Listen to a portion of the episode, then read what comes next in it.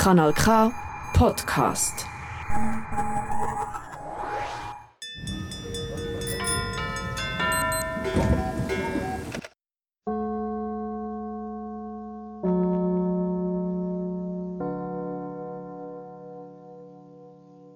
Das ist der Odeon Talk. Willkommen am Äther, unter den Kopfhörern und live da im Kulturhaus Odeon, direkt am Bahnhof Zbruck im Aargau.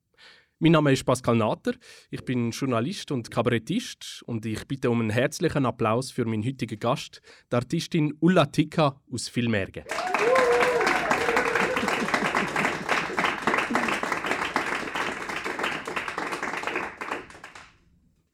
stellen wir uns vor, die Live-Musiker spielen gerade die letzten Takt vom Intro.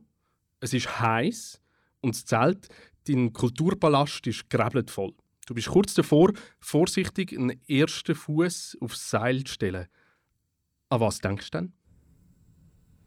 Mein Zentrum, dein Gleichgewicht. Äh, ich orientiere an Raum sehr stark. Das heißt, ich versuche extrem konkret mich in diesem Moment zu spüren wo bin ich, wie ist mein Gleichgewicht heute genau in diesem Moment. Das ist jedes Mal anders? Genau, das ist wirklich so. Also es ist ein Spiel um Gleichgewicht eigentlich und sehr tagesformabhängig. Heißt aber nicht, dass wenn man einen guten Tag hat und einen energischen Tag, dass das auf dem Seil genauso läuft. Das ist jedes Mal eine Überraschung und deshalb muss man immer eingehen, eigentlich das, was kommt. Man kann wie nichts erwarten eigentlich, sondern das nehmen, was kommt und mit dem umgehen. Du bist Artistin, Seiltänzerin, Regisseurin, Choreografin und dein Arbeitsplatz ist sozusagen recht oft in der Luft. Wenn man mit dir redet, hat man das Gefühl, das sei aber völlig selbstverständlich. Kannst du verstehen, dass die Menschen, die du in der Reihe sitzen, total fasziniert sind von dem? Ja, wahrscheinlich schon. also es ist ja oft so, dass wenn man etwas selber nicht macht dann, äh, oder das nicht kennt so gut, dass das etwas Neues ist und fasziniert. Also von dem her kann ich das schon vorstellen. Aber ich mache nur das ganze Leben lang eigentlich und das ist extrem normal für mich jetzt. Fasziniert mich aber auch einerseits, also, weil es ja immer wieder neu ist. Man muss sie auch immer wieder neu finden und äh, mit dem etwas Neues machen, wo man gerade ist und mit welchen Leuten man auch arbeitet. Du bist zu viel daheim, zusammen mit dem Lebensbühne- und Seilpartner Andreas Mundwiler. Zusammen mit einem Team leitet ihr die Kompanie Roykuva und sind in ganz Europa und in der Schweiz mit poetischen Zirkustheaterproduktionen zu sehen. Was bedeutet das Roykuva? Roykuva bedeutet äh, hängendes Bild auf Finnisch, kommt aus Finnland wie ich auch. Und äh, wir hatten eigentlich diese Company gegründet bei der ersten größten Produktion. Äh, diese Produktion war für eine Bühne gemacht und wir hatten ein spezielles Bühnenbild mit äh, 50 Motoren in der Decke und die ganze Bühnenbild war steuerbar äh, mit Motoren und hängende Bilder quasi. Wir hatten viele hängende Bilder mit Objekten gestaltet, äh, die bewegten und dafür hatten wir die Company-Name Roikuva, hängendes Bild eigentlich auch damals gegründet. Das klingt jetzt auch so selbstverständlich. Da hat es halt 50 Bilder 50 Motoren gehabt. Äh, ist halt so. Gibt es manchmal so in den Räumen. Ja, tatsächlich. Also es war wirklich eine äh, ganz ursprüngliche Idee für ein Stück, glaube war irgendeine Tankstelle. Wir hatten Hochwasser, glaube unterwegs und wir sind ein bisschen blockiert gewesen, irgendwo Südfrankreich. Und dann hatten wir so auf äh, Tischservietten was gezeichnet und äh, getüftelt für neue Ideen für Show. Und da sind so hängende Stäbe und Bilder irgendwann geworden. Und erst später hatten wir diesen Tischserviet wieder zu Hause mal gefunden und dachten, hey, das ist eine Idee für ein neues Stück. Und dann ist das sofort gerade, hat das bestens geklappt. Ihr habt Bilder aufgehängt, die Motoren haben funktioniert und es war eine Poesie. Gewesen. Ja, also dieses Projekt war ziemlich speziell, auch von dem, dass es sehr aufwendig war. Wir hatten vielleicht nicht äh, früher mit äh, mit materiellen Shows gemacht, was wir selber nicht kennen. Das heißt, wir hatten viel mehr Artistik umgesetzt in verschiedenen Art und da hatten wir das Technik äh, zusätzlich dabei. Was natürlich, man müsste die Motoren bauen lassen und konnten selber nicht viel jetzt da beitragen oder so zum Wissen und so. Von dem her, es war ein sehr aufwendiges Projekt. Sehr spannend, sehr spannend. Wir haben sehr viel gelernt und äh, ja, aber ein schwieriges Projekt auch gleichzeitig. Du hast es gesagt, du bist in Finnland aufgewachsen man nimmt da wahrscheinlich in einem Zirkus. Nein, in Tampere. Das ist eine größere Stadt in Finnland. Ich habe angefangen mit elf Jahren im Kinderzirkus zu trainieren. Ich und meine Schwester zusammen. Sie ist drei Jahre älter und unsere Mutter hat in Zeitung einfach gesehen, dass es ist wieder Plätze sind offen, man kann trainieren gehen und dann sind wir dorthin. Und äh, seitdem eigentlich bin ich besessen von Zirkus und Lernen in Zirkus und ja, eigentlich das ist wirklich von Hobby her wieder weiterentwickelt, aufgewachsen, intensiver geworden und irgendwann auch Beruf geworden. Also wenn jetzt Ältere da sind, aufpassen. es kann plötzlich wahnsinnig schnell ernst werden. Aber deine Eltern haben das unterstützt. Sind sie selber dann irgendwie aus dem artistischen Bereich, im künstlerischen Bereich? Gar nicht, wirklich gar nicht. Sie sind wirklich vom akademischen Bereich und äh, wie gesagt, meine größere Schwester, also sie hat das Weg erstmal gemacht und sie müsste vielleicht schon ein paar Türen ein bisschen schwerer aufmachen als ich später. Also für mich war deutlich einfacher sicher.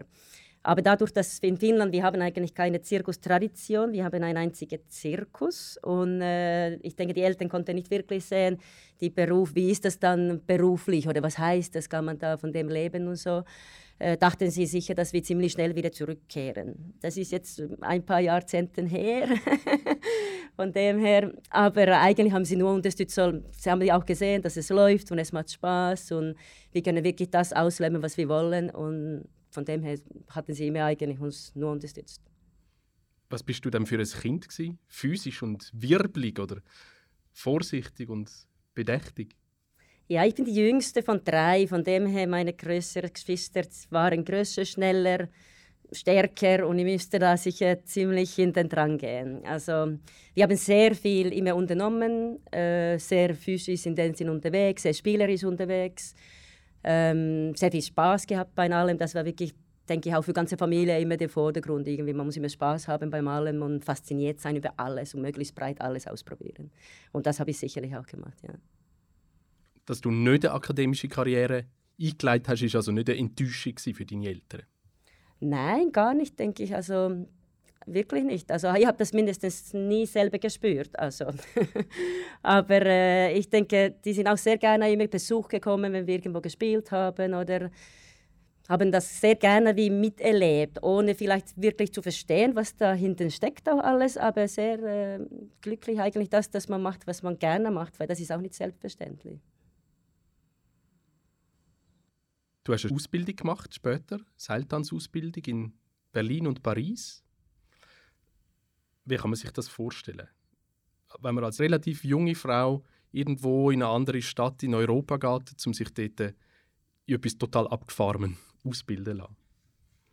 Ja, zum Anfang, wir hatten eigentlich nur gewusst mit meiner Schwester, dass in Paris, äh, in Zirkusschule gibt es eine sein Seiltanzguru sozusagen auf Schlappseil und Drahtseil spezialisiert. Schlappseil und Drahtseil muss man erklären vielleicht? Ja, Drahtseil ist ein gespanntes Seil, das heißt das, was ich mache, das heißt wir spannen das Seil sehr fest und man balanciert eigentlich oben drauf. Der Seil bewegt sich nicht seitwärts. Und Schlappseil ist ein hängendes Seil in dem Sinn. Man kann das unterschiedlich fest natürlich auch hängen oder unterschiedlich schlapp in dem Sinn.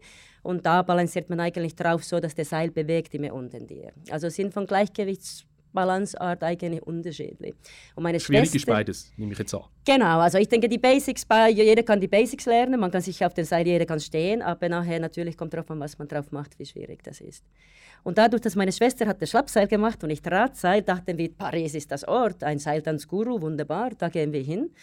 Und sind dann tatsächlich mit ähm, Auto und Wohnwagen dann hingereist von Finnland und hatten eine Adresse damals, das ist schon länger her. Ihr hattet schon einen Wohnwagen gehabt damals? Meine Schwester hatte einen Wohnwagen, genau. Und dann sind wir direkt zu der Zirkusschule gefahren und haben da festgestellt, dass man kann ja gar nicht dort wohnen, die haben gar keinen Platz leider. Und dann sind wir nächstes irgendeinen Campingplatz umgeben um Paris gesucht. Und so weiter. Dann, ich bin wirklich nur den Winter über dort geblieben, habe eigentlich meine erste Seiltanztraining dort angefangen. Ich hatte ziemlich spät entschieden, dass ich doch Seiltänzerin werde und nicht Luftartistin eigentlich, dass ich früher dachte. Luftartistin ist Trapez oder Vertikalseil, etwas, was man eigentlich, wenn Schwerkraft äh, ja, gegensteht und hängt in der Luft im dem Sinn, auf irgendein Objekt oder so. Und dann äh, haben wir dort trainiert eigentlich. Und tatsächlich dieser Seiltanzguru, dadurch, dass ich totale Anfänger war, hatte nicht so viel Interesse an mir. äh, von dem her, ich hatte glaube ich eine Stunde mit ihm dann explizit über den ganzen Winter. Aber ich konnte die allerbeste Seiltänzer von der ganzen Welt beobachten. Die haben trainiert und äh, aufgetreten an den Wintergalas in Paris, was sehr, sehr attraktiv damals war mindestens. Und dann hatte ich einen wunderbaren Blick, wie das sein sollte, wenn ich mal so weit bin. Genau. Und äh, nach dem Winter in Paris hatte ich entschieden, dann, dass ich Berlin gehe und eine zweijährige Ausbildung dann in der staatlichen Artistenschule dort absolviere. Und das habe ich nachher gemacht mit Seiltanz eben. Das gibt es eine staatliche Ausbildung, wo, wo man in dem Sinne auch zahlt bekommt vom Staat? Genau, das ist so. Also es gibt verschiedene in der ganzen Welt rundum eigentlich und Deutschland eben war Berlin Schule und ich hatte so einen Zugang da. Meine Schwester hatte auch schon diese Schule absolviert und konnte quasi einfach ein Telefon machen für die Direktion und sagen, meine kleine Schwester würde auch gerne kommen. Das hat natürlich geholfen. Ich müsste gar keine Aufnahmeprüfung machen und äh, von dem her war das so eine spontane, ziemlich schnelle Geschichte, wie ich bin dann dorthin gegangen. Du bist also vom höheren Norden in zwei Metropolstädte in Europa gekommen und jetzt bist du im Aargau. How come? genau, shit happens. Nein. Nein, es ist wirklich. Ich bin ähm, nach allen äh, Schulen und ein paar Verträge zwischendurch hatte ich mal äh, über Circus Monti gewusst das heißt, äh, eigentlich auch durch wieder meine Schwester, weil sie hatte so einen Vertrag in der Schweiz gehabt, habe ich sie auch besucht und sie hatte mal damals gesagt, ich war noch 17, ich hatte noch eine Idee, dass ich möchte Artistik machen im Beruf, aber hatte noch nicht die Ausbildung gemacht und alles. Und sie hat mal gesagt, hey, es gibt einen Zirkus da in der Schweiz, geh mal schauen, Zirkus Monti, korrekt, sauber, gut so. Also gut. Was man sich eben so erzählt von möglichen Arbeitgebenden, oder? Ja. Genau, also, äh, also Zeiten haben sicher auch ein bisschen verändert, aber damals war wirklich äh, Kriterien über gute Zirkus, man hat Strom über Nacht, warmes Wasser, Duschen, alles das. Ja, es war nicht überall selbstverständlich. Und dann bin ich auch schauen gegangen und hatte mal das wie gemerkt, dass diese Adresse, wenn ich mal dann irgendwann Artist werde, dann vielleicht könnte man ja in Circus Monti arbeiten. Und tatsächlich, Jahre später, habe ich dann mal beworben, habe ich eine Kassette, VHS-Kassette gemacht und dann für Circus Monti geschickt und dann hatten sie mich eigentlich auch dann unter Vertrag genommen für eine Saison mit meiner Seiltanznummer. Und äh, ja, das war mein eigentlich erster Arbeitsvertrag in der Schweiz dann. Und während der Tournee habe ich Andreas kennengelernt. Er hat einen Satz für eine, eine verletzte Artist gemacht und dann hat er auch ein bisschen mehr Zeit in den Zirkus verbracht.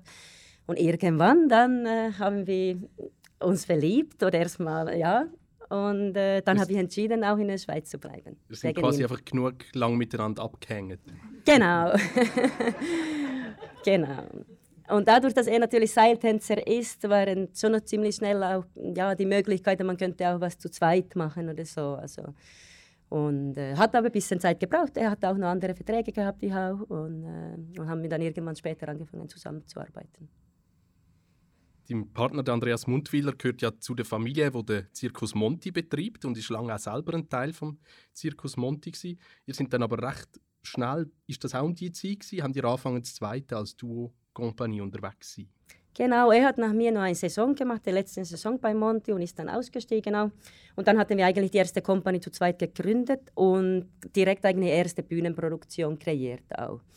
Und seitdem arbeiten wir eigentlich zu zweit auf dem Seil. Das ist wirklich die Hauptdisziplin äh, und äh, wo wir auch sehr viel Zeit verbringen, eigentlich das weiterzuentwickeln.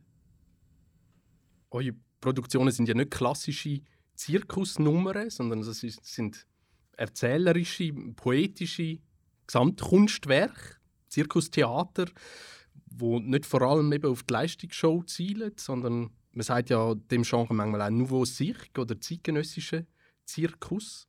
Hat denn der Zirkus irgendwann mal eine Neuinterpretation gebraucht? Äh, die Zirkusgeschichte hat ja so vor Ewigkeit verändert. Es verändert ja immer wie alle Kunstarten, denke ich. Also es ist ja nicht etwas, was einfach bleibt, wie das ist oder so. Es hat immer Leute gegeben, die haben das in ihrer Art gemacht. Und genau jetzt so zeitgenössisch, so der moderne Zirkus, äh, hat es schon sehr lange gegeben. Also es ist überhaupt keine neue Erfindung. Es tut sich immer wieder sicher neu äh, etablieren oder neue Spuren nehmen oder so. Also mittlerweile würde ich sagen, zeitgenössischer Zirkus ist ein sehr offenes eigentlich äh, Wort oder so für was alles inhaltet im weitesten Sinn. Also man sieht auch heutzutage viele Produktionen, die nicht jetzt viel im klassischen Sinne von Zirkus mit Zirkustechnik oder so zu tun haben, ähm, spartenübergreifende Projekte. Und da ist man sehr zu Hause im Zirkus, eigentlich, wenn man sagt, ich mache Zirkus und das kann man auch machen. Also bei uns, ich mache sicher Zirkus, ich bin Artistin, aber es heißt nicht, dass man kann nicht auf der Bühne aus was total völlig anderes auch machen. Es erlaubt eigentlich alles, finde ich. Wenn man vor einem Genre neu anschreibt, in der Musik ist das auch so, geht es ja meistens darum, irgendwie etwas zu überwinden, sich zu befreien von etwas. Ist denn das tatsächlich ein, ein enges Korsett der Zirkusform? Ich finde gar nicht, weil es gibt ja ganz verschiedene, verschiedene Orte, wo man Zirkus eigentlich zeigen kann oder wo man die Projekte machen kann. Und deshalb ist das ja so ein breites Spektrum eigentlich. Es gibt, äh, wenn man jetzt Zirkus vielleicht denkt wie äh, Tournee-Zirkus mit dem Nummernprogramm im Sinn, ist das genauso, man kann sich auch dort erfinden und neue Tricks üben und machen, was noch keiner gemacht hat. Genauso wie auf einer zeitgenössischen Bühne irgendwo wo man äh, mit mega minimalistisch irgendetwas erzählt oder so. Dann gibt es ja ganze Varietätsszene, Gala-Geschäfte, Straßenfestivals. Es ist wahnsinnig breit eigentlich, was man mit Zirkus machen kann mittlerweile. Also ihr tretet auf ganz verschiedene Bühnen auf, manchmal eben äh, mit einem Gesamtkunstwerk, manchmal an einer Gala, wo man einfach eine Nummer zeigt. Das ist auch ein gutes Geschäft. Man verdient meistens besser als wenn man öffentlich vor Publikum spielt, oder? Also das heißt, es ist auch interessant. Genau, also wir eigentlich haben immer extrem breit gearbeitet, finde ich auch sehr spannend. Also mittlerweile hat das ein bisschen mehr konzentriert auf eigene Projekte grundsätzlich, äh, aber wir haben Varieté-Verträge gemacht, wir haben Gala-Verträge gemacht, wir haben, wir haben Tournee gemacht, sehr unterschiedlich eigentlich. Momentan ist sicher so, dass wir konzentrieren eher auf äh, ganze Programme zu kreieren und mit dem dann auf der Bühne zu stehen die uns nahestehen oder auch für andere Companies äh, von Hilfe von außen in, in, wie als Regie oder Choreografie das Gleiche zu machen. Besucherinnen und Besucher von einem Stück tauchen ab in eine völlig andere Welt, erleben eine, eine poetische Weltverwandlung. Für euch ist das Ganze aber einfach vor allem wahnsinnig viel Arbeit, oder? Das äh, zu kreieren ist das sehr viel Arbeit grundsätzlich. Also das ist ja äh, in, in Zirkus äh, wenn man eigentlich Projekte, ganze Projekte gestaltet, reden wir über monatliche Kreationszeiten und alles. Also es braucht sehr viel Zeit, dass man den Können, was man hat gelernt im Zirkus, umwandeln kann an was Neues, dass du mit dem was Neues erzählen kannst. Sicher schwieriger als jetzt mit Text zum Beispiel, wo man einfach eine andere Geschichte erzählt oder so. Wenn man sie physisch muss quasi äh, anders wachsen, um etwas anderes zu erzählen, braucht viel Zeit. Und dann kommt das auch noch dazu, wenn man mit verschiedenen Materialien auch dann oft arbeitet oder so, dann muss man das auch integrieren und die ganze kreative Arbeit, Recherchearbeit leisten. Braucht sehr, sehr viel Zeit und äh, ist ziemlich aufwendig, das ist sicher so. An einem Tag, wo du am Abend um 8 Uhr auftrittst, hast du wahrscheinlich schon einen 12-Stunden-Tag hinter dir. Ja, gerade dann, wenn Programm schon steht, dann natürlich ist man nicht mehr in diesem Modus, wo man jetzt einfach kreiert und so, sondern man tut eigentlich das äh, was man möchte auf der Bühne zeigen, möglichst gut vorzubereiten. Und da jetzt als Seiltänzerin tatsächlich gehört immer Training dazu bei mir. Also ist jeden Tag, wenn ich auftrete, trainiere ich sicher.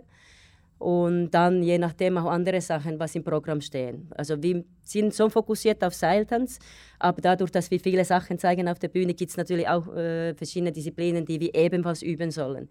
Oder Musik, das wir auf der Bühne machen oder so. Also alles, das braucht sicher Training. Ähm, was ich auch sehr gerne mache, eigentlich, dass ich wirklich gut vorzubereiten bin, eigentlich für den abigen Programm, möchte ich eigentlich die wichtigsten Punkte immer durchgehen vorher am Tag. Ich habe selber auch sehr lange Tourneetheater gemacht. Irgendwann hat es mir angefangen zu stinken mit dem ständigen Auf- und Abbauen von diesen Bühnenbildern. Immer wieder in ein neues Theater, immer wieder alles abbrechen. Wie hast es du? Ja, das Leben ist ein Schlepperei, das ist das. also man tatsächlich, das ist wirklich, wenn man unterwegs ist, viel, hat man Material und man muss das tragen. Auch das Seiltanzmaterial ist sicher nicht das leichteste, das ist sicher so.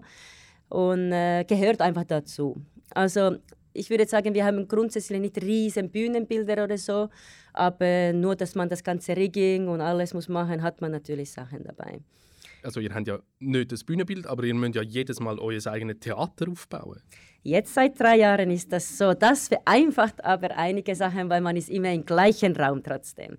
Das heißt, äh, eigentlich für uns jetzt, äh, wenn man jetzt Artistik denkt, es ist oft kompliziert zum Rigging machen, das alles äh, aufzu aufbauen. Also Rigging bedeutet? Aufbauen eigentlich, die Aufbauarbeit von Geräten. Äh, und wenn der Raum immer unterschiedlich ist, muss man jedes Mal überlegen, wie kann ich jetzt die Fixpunkte montieren, wo kann ich das und das eigentlich aufhängen.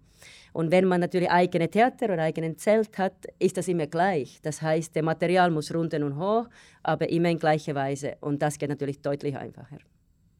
Du hast es gesagt, ihr habt seit einem Zeitchen, zwei, drei Jahren, euer eigenes Zelt, der Kulturballast. Ist das wieder Wunsch nach einem die Hai, wo einen antreibt, ein Zelt zu kaufen? Ja, ich denke, es hat wirklich, wir hatten 20 Jahre äh, Stücke kreiert und die in, äh, für Festivals oder Theatern verkauft. So waren wir unterwegs. Und äh, irgendwie hatten wir ein bisschen Gefühl, wir möchten wieder zurück zu das, was uns am besten gefallen hat in allen Jahren. Und das waren tatsächlich die Produktionen, die wir im Zelt gemacht haben. Das nicht im eigenen Zelt, aber wir waren mit verschiedenen Gruppen schon unterwegs und haben in Zelten gespielt. Und dadurch, dass man äh, auch in Wohnwagen wohnt, man ist nah am Spielort, die ganze Lebensart eigentlich hat uns wahnsinnig gut immer gefallen.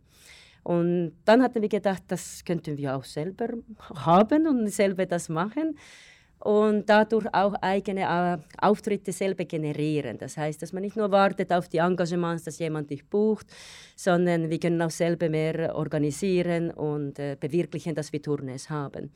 Und dann war die Idee gekommen mit eigenen Zelt tatsächlich, schon äh, vor gut drei Jahren.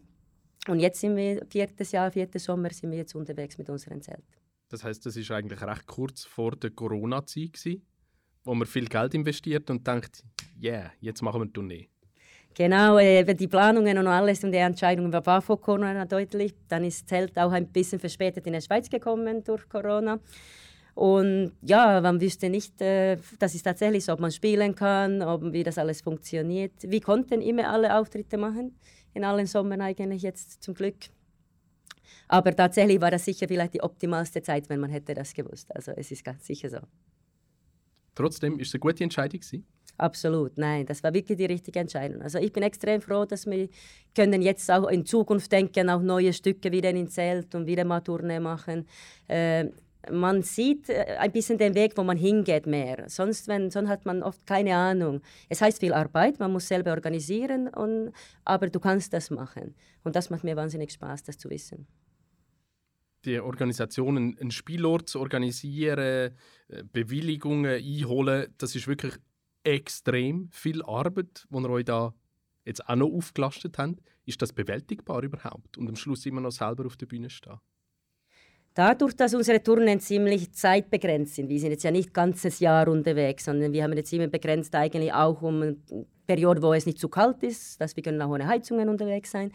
Und dann äh, ist das, äh, ist das Schau, also das geht schon. Es ist ziemlich viel organisierbar, aber äh, man muss die auch in bestimmten Zeit machen, was vorher ist und nicht genau während den Tournee mehr. Also es gibt oft äh, Trainingszeiten, dann gibt es Organisationszeiten, Vorbereitungszeiten und wenn man die gut organisiert, gehen sie ziemlich gut aneinander vorbei.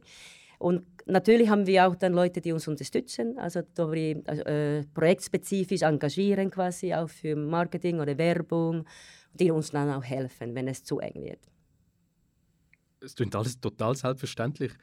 Fällt dir das leicht, dich so selbst zu organisieren, dass du das einfach so schön kannst trennen? Jetzt ist, jetzt ist Marketing, jetzt ist künstlerische Arbeit und Üben, jetzt will wieder etwas von mir und, und dich dann auch wahnsinnig fest und hart abzugrenzen. Mir fällt das nicht so einfach.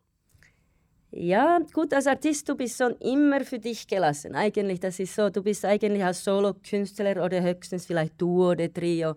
Äh, das hast du schon immer gemacht oder das hast du eigentlich gelernt. Wenn du nicht selber machst, dann passiert eh nichts. Also von dem her äh, ist das jetzt ein bisschen größer vielleicht oder mehr, aber solange dass man weiß, was man zu tun hat, äh, ja, muss man das einfach machen. Es gehört wie dazu, sage ich mal. Also und ähm, durch die alle Erfahrungen von allen Jahren ist das eigentlich leichter. Also das wird nicht schwieriger, sondern eigentlich nur leichter, das alles zu machen. In der Vorbereitung habe ich Fernsehen geschaut und habe ein Fernsehinterview gesehen, das ihr habt, dein Partner und du, vor etwa acht, neun Jahren beim Eschbacher. Es ist ums Alter gegangen. Dein Partner ist noch ein paar Jahre älter als du. Damals äh, haben ihr beide gefunden, nein, das ist eigentlich das ist kein Thema. Alter als Artistin, als Artist. Du hast damals gesagt, ich mache mir keine Gedanken darüber, dass mein Körper älter wird. Hat das geändert? Es hat sicher ein bisschen geändert, aber ähm, äh, eigentlich als Artist, man hat ja den Körper, der älter wird und dann die äh, künstlerische Seite, der ja mit Eltern eigentlich besser wird, sozusagen. Von dem her, es ist eine Balance zu finden mit den beiden, dass das immer noch äh, genug stark zusammen ist, dass das, äh, dass das bei mir Spaß macht, das zu machen eigentlich. Und von dem her es ist es sicher so, dass man merkt, äh, dass man älter ist und man ist nicht mehr 20 im Körper und es ist so und so. Aber solange, dass ich genug fit bin und kann das künstlerisch ausdrücken, was ich will, äh, reicht das mir völlig und ich bin total zufrieden. Und da sehe ich noch keine Grenzen in dem Sinne. Auch wenn es Sachen gibt, die ich physisch jetzt nicht mehr vielleicht mache, durch äh, Altern oder irgendeine kleine Verletzungen oder so, die hätten auch früher sein können als jetzt. Also von dem her hat das nicht unbedingt nur mit dem Alter zu tun. Aber äh, solange, dass ich den Umweg finde und das machen kann, was mir Spaß macht und was ich spannend finde, äh, solange mache ich es sicher noch. Und jetzt sehe ich noch keine Ende eigentlich in Sicht.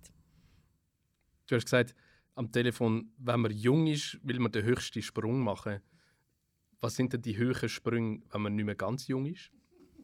Also Sprünge sind immer noch ziemlich hart. aber, ähm, aber es gibt sicher Sachen, die, die dir nicht mehr so gut tun oder so. Aber als Jung will man wirklich andere Sachen auch erreichen, als nachher die die Wünsche verändern sich, die Lust, was man noch machen will. Man will ja oft was Neues machen. Und einfach nur auf den Können zu reiten, äh, reicht ja irgendwann, oder mir hat das wenig gereicht. Und deshalb haben wir auch angefangen, verschiedene Programme zu machen, um das anders auszudrücken. Und da gibt es noch so vieles zu machen. Ich denke, dass die höchste Sprung, ja, solange so ein, irgendein Sprung vielleicht kommt, vielleicht gibt es gar keinen Sprung mehr. Und das ist perfekt so.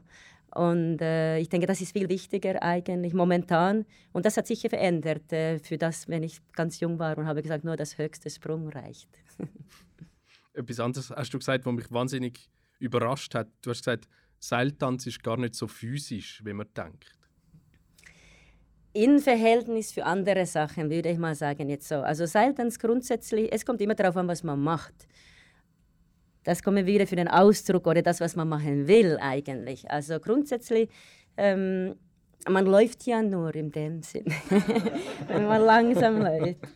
Und tatsächlich ist das äh, im Moment nicht so schwierig, wenn man das gut kann. Also dass die äh, Basic-Sachen kann man bis 100 wahrscheinlich machen, wenn du noch von zwei Meter runterfallen kannst. Das ist vielleicht die. Ähm, aber grundsätzlich, da, äh, es ist jetzt nicht ganz so physisch äh, wie jetzt äh, so mehr kraftförderende äh, Sachen wie Luftakrobatik, Handstand. Äh, Schleuderbrett kann man denken, das sind wahnsinnig dynamische Sachen für Körper und so. Und äh, Schleuderbrett, kannst du das schnell beschreiben? Das, das ist gefährlich. Das ist gefährlich, sehr gefährlich. Es gibt kaum Leute, die über 30 sind und das noch machen. Deshalb habe ich noch Zukunft. Nein, äh, Schleuderbrett ist eigentlich wie so eine Wippe. Das heißt, es ist ein Brett, der in der Mitte eigentlich so einen Bock hat und dann springt man auf andere Seite und spickt den anderen Person hoch. Genau, das heißt, ähm, man ist aufeinander angewiesen, sehr viel Vertrauen, sehr viel Präzision, aber die Höhe, wo man fliegt, ist was ganz anderes als auf dem Seilen jetzt. Äh, von dem her, die äh, Druckmomente sind deutlich belastbarer für Körper jetzt auf den Seilen. Von dem her sage ich mal jetzt Seilen, man kann vieles machen, äh, die nicht so physisch sind. Es kommt darauf an, was man genau auf dem Seil natürlich macht. Natürlich braucht man eine Grundkondition und alles. Also das ist natürlich, aber im Verhältnis jetzt für irgendwie Turner oder so zum Beispiel denken, ist das nicht so belastbar für Körper. Du hast es gesagt, jetzt zum Beispiel am Beispiel vom Schleuderbrett, es braucht wahnsinnig viel Vertrauen. Wie bringt man das auf? Durch äh, Arbeit eigentlich. Also das sind so die Erfahrungen oft, die das Vertrauen geben. Also die unzählige Wiederholungen, was man macht im Training und äh, gleichzeitig auch die Bühnenerfahrung, weil äh, Training ist oft anders als auf der Bühne, man hat andere Situationen mit Adrenalin auch zu tun und umso mehr hat man Erfahrung im positiven Sinn vor allem, umso mehr Vertrauen hat man. Alles, was negativ wird, grundsätzlich ist, muss man immer wieder bearbeiten. Das heißt, alle kleine Unfälle oder so können wie den Balance mit Vertrauen stören, wenn man das zulässt. Deshalb muss man gut finden und ich denke, jede Person ist auch unterschiedlich, sich selber eigentlich den Weg finden, wie fühle ich mich wohl und wie bringe ich mich dazu jeden Tag, wenn es zählt, diese äh, Situation oder diesen Modus im Körper zu haben, wo ich Vertrauen habe. Man muss das natürlich gewinnen, auch wenn man als Duo, wie ich auch, auf den Seil arbeiten. Also es ist sehr wichtig, dass man Vertrauen hat zueinander. Sonst, und das äh, wird eigentlich durch die Arbeit gemacht. Also die Wiederholungen, man weiß, wo man ist, man weiß, man kann vertrauen an den anderen. Und das ist nicht einfach eine Hypothese, was man denkt, sondern das ist Fakt. Du musst vertrauen können. Du bist ja immer mehr in der Regie tätig, du choreografieren, du Leute ausbilden mit den Leuten, die du zusammen schaffst, die weniger Erfahrung haben wie du, was kannst du als Hilfe anbieten, wenn jemand eben trotzdem mal stürzt oder etwas nicht klappt? Sehr viel, denke ich, weil man kann die alle eigenen Erfahrungen eigentlich gerade mitnehmen und zeigen, wie das geht. Man kann nur die eigenen Erfahrungen natürlich geben, das ist sicher, aber du kannst äh, sicher an der Situation selber ganz gut äh, selber fühlen, was heißt das, was für Emotionen vielleicht kommen hoch da und äh, diese Tricks, dass du selber äh, benutzt hast, versuchst weiterzugeben eigentlich. Äh, um äh, eigene Präsenz oder Diskussionen oder äh, Erfahrungen, was du hast selber gemacht mit der Situation. Grundsätzlich, jeder muss sicher selber wieder von dem hochkommen und den Weg wieder weiterzumachen. Aber ich denke, es ist auch sehr wichtig, dass man immer Leute findet, das unterstützend nehmen an, dass man nicht alleine fühlt. Also ich denke, bei mir ist eine ganz spannende, finde ich jetzt von einer anderen Seiltänzerin, habe ich mal gelernt oder gehört, dass äh, ich hatte ziemlich am Anfang auch, weil ich wollte den höchsten Sprung eben machen und dann wollte ich natürlich nie runterfallen, weil ich habe gedacht, das ist wie ein Versagen, das geht nicht, das gehört nicht dazu. Und eine wunderbare Seiltänzerin, die ich sehr hoch geschaut habe oder immer noch mache, hat mir gesagt, ach, runterfallen ist egal, das macht gar nichts. Ich falle auch runter und dann mache ich einfach weiter. Und das macht sehr viel aus eigentlich, dass man nicht Angst hat, zu, äh, zu Fehler zu machen oder eigentlich, dass das, äh, sondern eigentlich, dass das Teil wird vom Ganzen, weil das ist live, das ist möglich und es gehört dazu. Menschen, die im Alltag nicht auf Seil laufen, sind fasziniert von dem großzügigen Umgang mit Risiken. Kannst du das nachvollziehen? Ja, sicher. Ich finde jetzt nicht das, was ich mache, so viel Risiko unbedingt hat. Aber äh, grundsätzlich an das, dass man eben nicht kennt oder sieht, äh, dass das Risiko ist, das glaube ich schon, dass das so aussieht. Und dass man das äh, fühlen kann. Also ich, ich selber empfinde das auch für Sachen, wenn ich, wenn ich das nicht machen kann oder dass ich äh, Personen hochschaue, die was von, von, meiner Sicht was Wahnsinniges machen, was ich total begeistert bin, äh, macht mir das auch, wow, hey, krass, dass die das zutrauen und dann diese Risiken wirklich nehmen und das machen trotzdem. Für was bewunderst du Menschen? Ähm, Menschen, die ein Ziel folgen und oft über große Hürden auch machen. Etwas, was ich würde niemals machen, dass, das ich, dass sie so weit gehen, dass ich selber denke, wow, das könnte ich niemals schaffen. Ob das jetzt irgendwie äh, auf den Nordpol äh, irgendeine Trekkingreise mit einer Schlitte alleine irgendwo in der Kälte wochenlang, äh, ich würde mir nie zutrauen an sowas oder äh, irgendein soziales Projekt in Afrika, wo es schwierig ist und äh, genau gleich. Also Menschen, die etwas entscheiden, für sich zu machen, weil sie fasziniert sind und das durchziehen. Hast du jemals Lust gehabt, auch einfach einen Cut zu machen und etwas völlig anderes zu machen, wo nichts mit Auftreten und nichts mit physischer Arbeit zu tun hat? Nein. das ist eine schöne Antwort. Nein. Nein und ein Lachen. Erzähl von eurem Zelt, dem Kulturpalast. Wie sieht der aus? Es ist das schönste Zelt, finden wir. es ist wirklich, wir hatten sehr viel Zeit gebracht, ähm, für ein Zelt zu machen, genau auf unseren Gusto. Das heißt, der Design, die Farben, die Form. ist äh, einzigartig eigentlich, hatten wir wirklich äh, kreiert. Auch die ganze Tribüne drinnen ist äh, wunderbar geworden, wirklich. Von der, von der Größe her, wie kann man sich das vorstellen? Wie groß ist das? Es ist eher ein kleineres Zelt für Zirkus, würde ich sagen, ein Zweimaster. Äh, Innenmaß äh, 19 Meter und äh, eigentlich eine große Fläche trotzdem für Produktionen bietet. Das heißt, es ist sehr intim, also für Zuschauer, man ist sehr nah. Auch als Künstler erlebt man die Leute sehr nah. Aber äh, trotzdem hat man ziemlich große Bühne, wenn man größere Projekte machen möchte. Und Tribüne, also dort, wo man drauf sitzt, das ist rund, wie man ein klassisches Zirkuszelt? Kommt darauf an, wie man das baut. Bei uns ist alles sehr modular eigentlich, weil wir machen ja auch Projekte, die sehr unterschiedlich sind. Also jetzt gerade im aktuellen Projekt, das wir unterwegs sind, haben wir eigentlich bifrontale Situation. Wir haben nur einen Teil von unserer gesamten Zuschauertribüne im Zelt. Äh, bifrontal bedeutet, ihr habt eine Bühne und da hat das Publikum auf der einen Seite und auf der anderen Seite. Genau, also Zuschauer schauen eigentlich gegenüber sich an sozusagen und wir sind in der Mitte. Und äh, dadurch haben wir wirklich ein kleineres Publikum kreiert, auch noch näher gebracht wirklich. Aber wir hätten auch eine Zuschauertribüne über 300 Leute, dass man so in klassischen Zirkus eigentlich fast rund aufbauen kann. Man könnte auch ganz ohne Tribüne, also Zuschauertribüne eigentlich machen, auch mit Tischen, Stühlen, äh, völlig frei eigentlich. Also alles ist machbar. Ist es eine große Sache, das Zelt aufzubauen? Oder ist es ein kleines Zelt und das ist einfach so schwupps? Man ja. kennt ja so die Sachen, die sich von selber so mit, mit Carbonstangen, die sich von selber aufstellen. Genau, das hatten wir auch gefragt. Das ging leider nicht. Nein. ja, genau. Ein ist eigentlich ziemlich einfach zum aufzubauen. Man braucht circa zehn Leute total aufzubauen.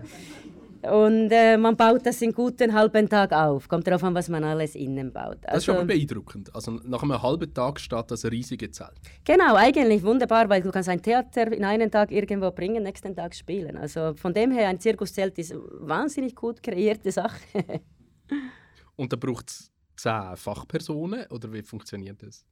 Also wir machen das auch anders. Wir können natürlich zehn Personen zustellen, aber wir machen auch viel so, dass wir gehen auch nur mit Andreas hin und leiten das Ganze. Das heißt, dass die Veranstalter oder ähm, Hochzeitsgesellschaft, das auch immer, wo wir das machen, können ein Teambild den Tag, was sie machen. Und sie organisieren die Leute. Also das können einfach erwachsene Personen sein, egal, ohne irgendeine Vorkenntnis.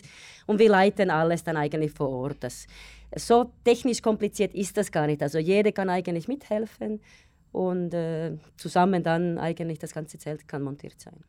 Ihr vermietet das Zelt auch? Genau, also das Idee ist ein bisschen, dass wir möchten ja selber unterwegs sein, das ist ganz klar. Aber weil wir nicht ganz ein Jahr unterwegs sein, ist das schade, wenn Zelt einfach irgendwo im Lager steht.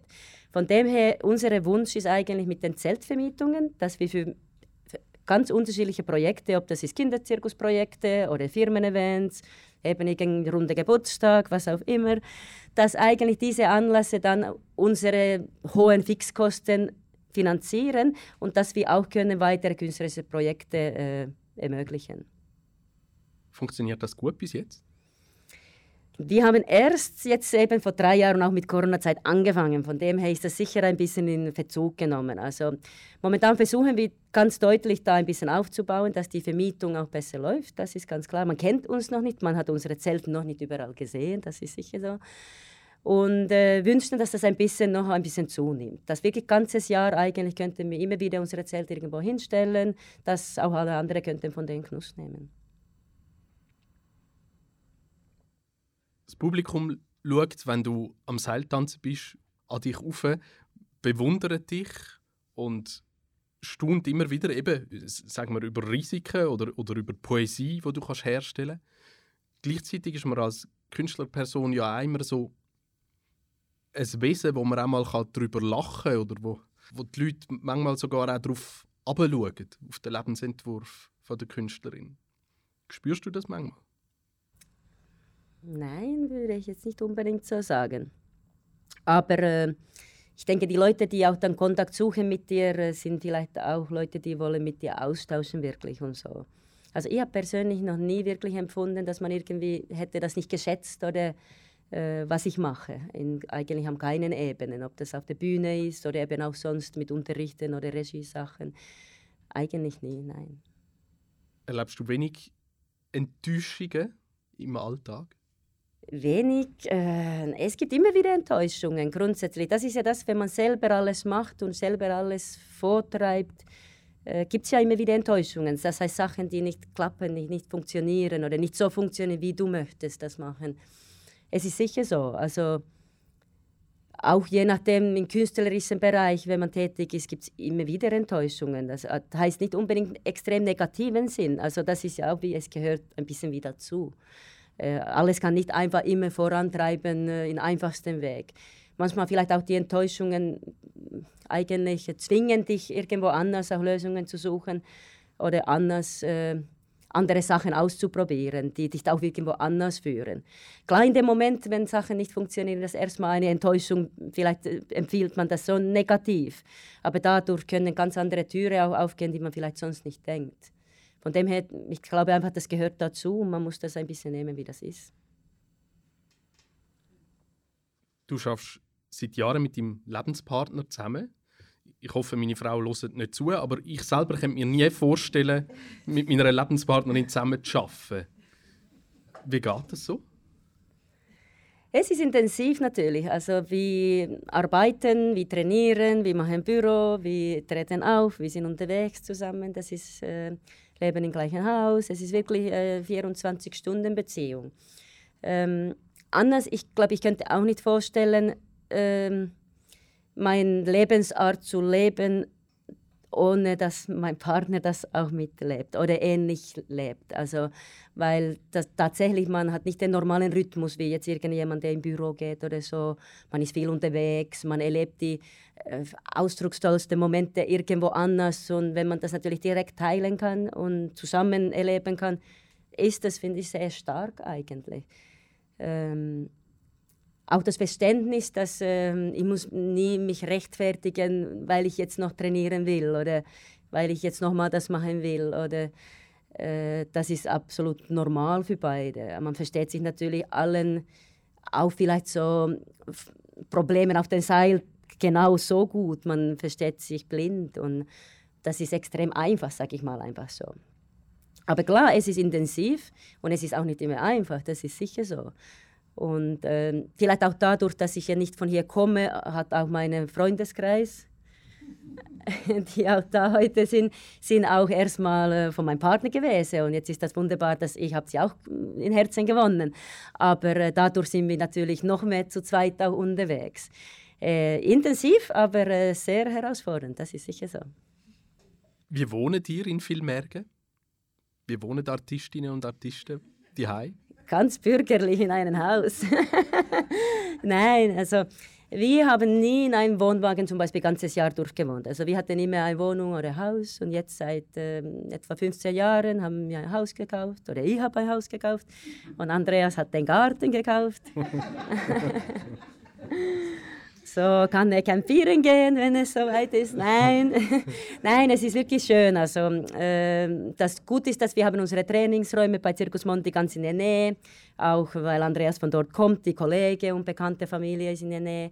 Von dem her ist es extrem einfache, gute, gute Lebensqualität, finde ich, gerade dort, wo wir sind. Der Aargau entwickelt sich immer mehr zu einem Zentrum für zeitgenössischen Zirkus wenn man ein bisschen grosszügig ist. es gibt seit ein paar Jahren äh, Festival Sich in Aarau. Die ist eröffnet seit einem Jahr, wo plötzlich völlig neue Möglichkeiten bietet, was Breite und Höhe angeht.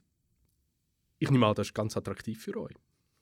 Ja, ich finde es super, wirklich. Also, wir haben ja immer ein bisschen Mühe gehabt, äh, in der Schweiz zu, aufzutreten mit so größeren Projekten. Und jetzt tatsächlich, das in Aargau gibt es zwei größere, also ein Festival, der wunderbare Sachen programmiert und äh, nachher ein Spielort eigentlich vielleicht für, je nachdem zukünftige Projekte oder so.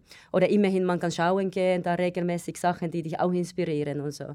Also ich finde das wirklich toll, wie Zirkus hat äh, weiterentwickelt, also in den letzten Jahren in Aargau was bräuchtet ihr noch mehr, um noch besser zu arbeiten? Ich glaube, für uns wäre jetzt ganz persönlich einfach erste Linie wäre vielleicht eine, ein Ort, wo wir alles in einen Hut hätten. Bei uns ist gerade die Situation, weil wir haben ja Zelt gekauft und dazu ist immer mehr Sachen gekommen, heißt äh, Lastwagen, Wohnwagen, also Material einfach grundsätzlich und die sind ein bisschen überall verteilt momentan. Das heißt, wir wohnen wo, wir trainieren einander wo, wir haben Lagerräume, Stellplätze und ich glaube, für uns wäre eigentlich persönlich ideal, irgendwann in der nahen Zukunft irgendeinen Ort zu finden, wo man könnte das irgendwie äh, alles unter einem Hut bringen. Und vielleicht auch dann gibt es wieder neue Möglichkeiten äh, was anderes dort in diesem Ort auch zu machen oder anbieten. Ob das ein kleines Kulturzentrum könnte sogar sein oder irgendein Residenzort für andere, äh, irgendein Austauschort für Artisten oder so. Also ich denke, es gibt viele Mögliches und wir sind ein bisschen auf der Suche, einen eigenen Ort zu haben. Das klingt schon nach einer klassischen Sehnsucht, nach einem ruhigen Ort. Eben nicht ruhig, sondern da könnte man vieles wieder ermöglichen. Also das heißt wirklich wie ein, einfach eine ein Ort, wo, äh, wo man neue Projekte lancieren kann oder so. Weil die Situation, dass wir haben ein Zelt, aber wir haben auch keinen Platz, wo wir jetzt das können einfach aufstellen ganze Zeit. Das heißt, der, das ist einfach ein Anhänger und jedes Mal, wenn man möchte jetzt im Zelt proben, braucht man eben die zehn Leute erstmal aufstellen und nachher die Bewilligungen und alles und es ist aufwendig, einfach Sachen, neue Sachen zu trainieren oder machen.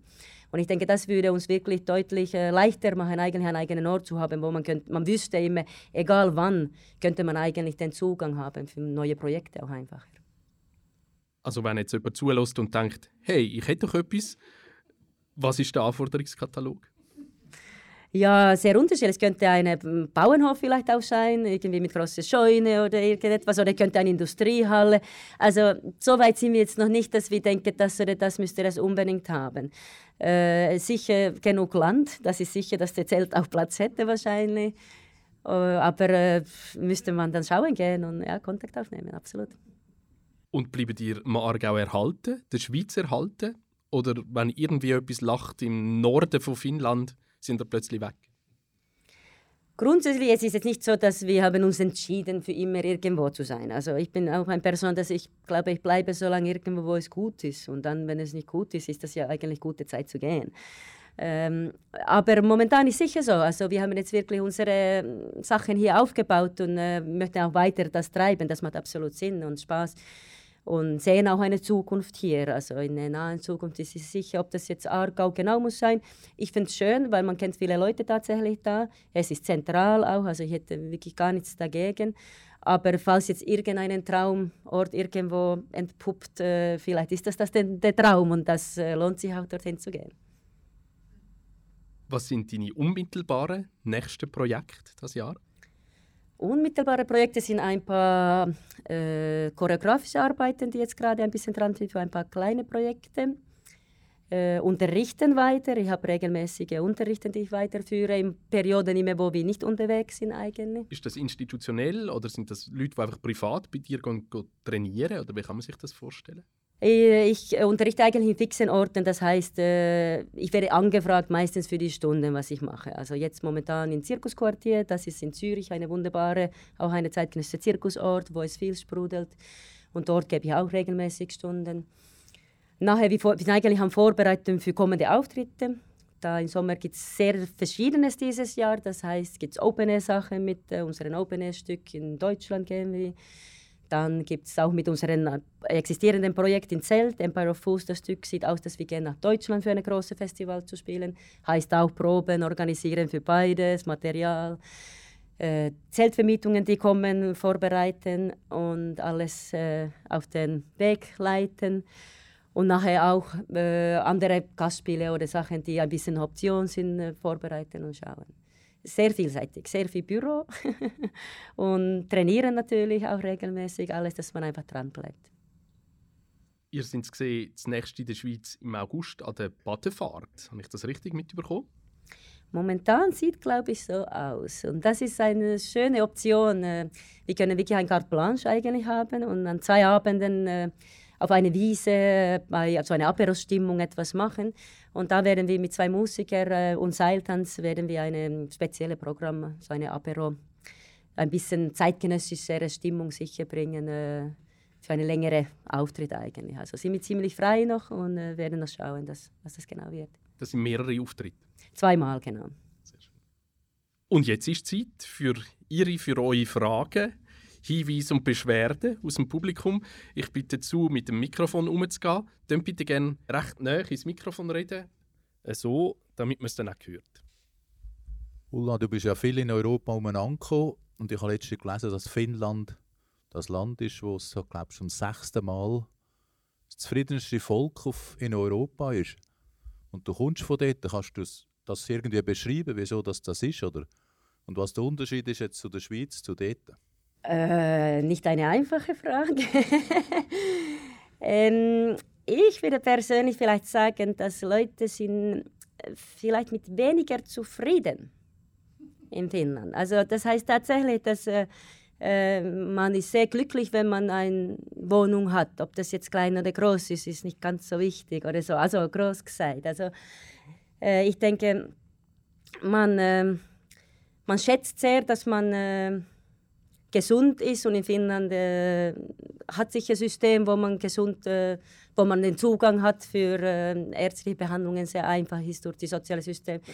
Und die Ausbildung ist für alle möglich. Man kann wirklich sich gut eigentlich äh, den Weg leiten, wo man möchte. Und ich denke, mit dem ist man schon ziemlich zufrieden eigentlich. Also ich denke, die großen Sprünge macht man, wenn man Möglichkeit hat und so.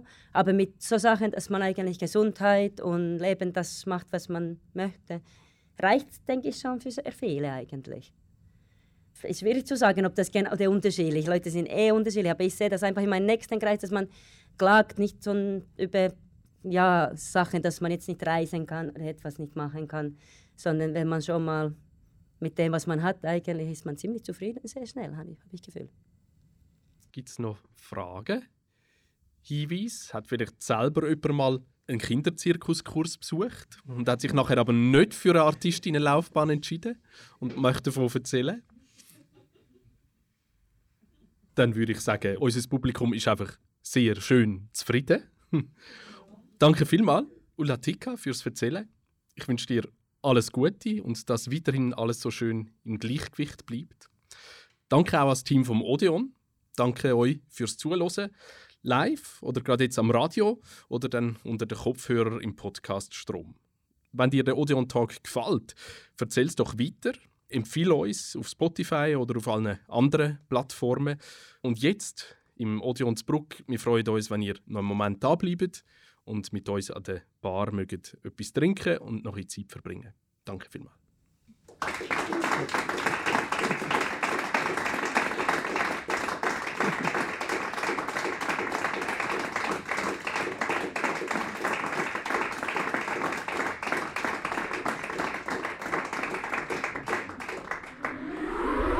Das ist ein Kanal K Podcast Jederzeit zum Nachhören auf kanalk.ch oder auf deinem Podcast App.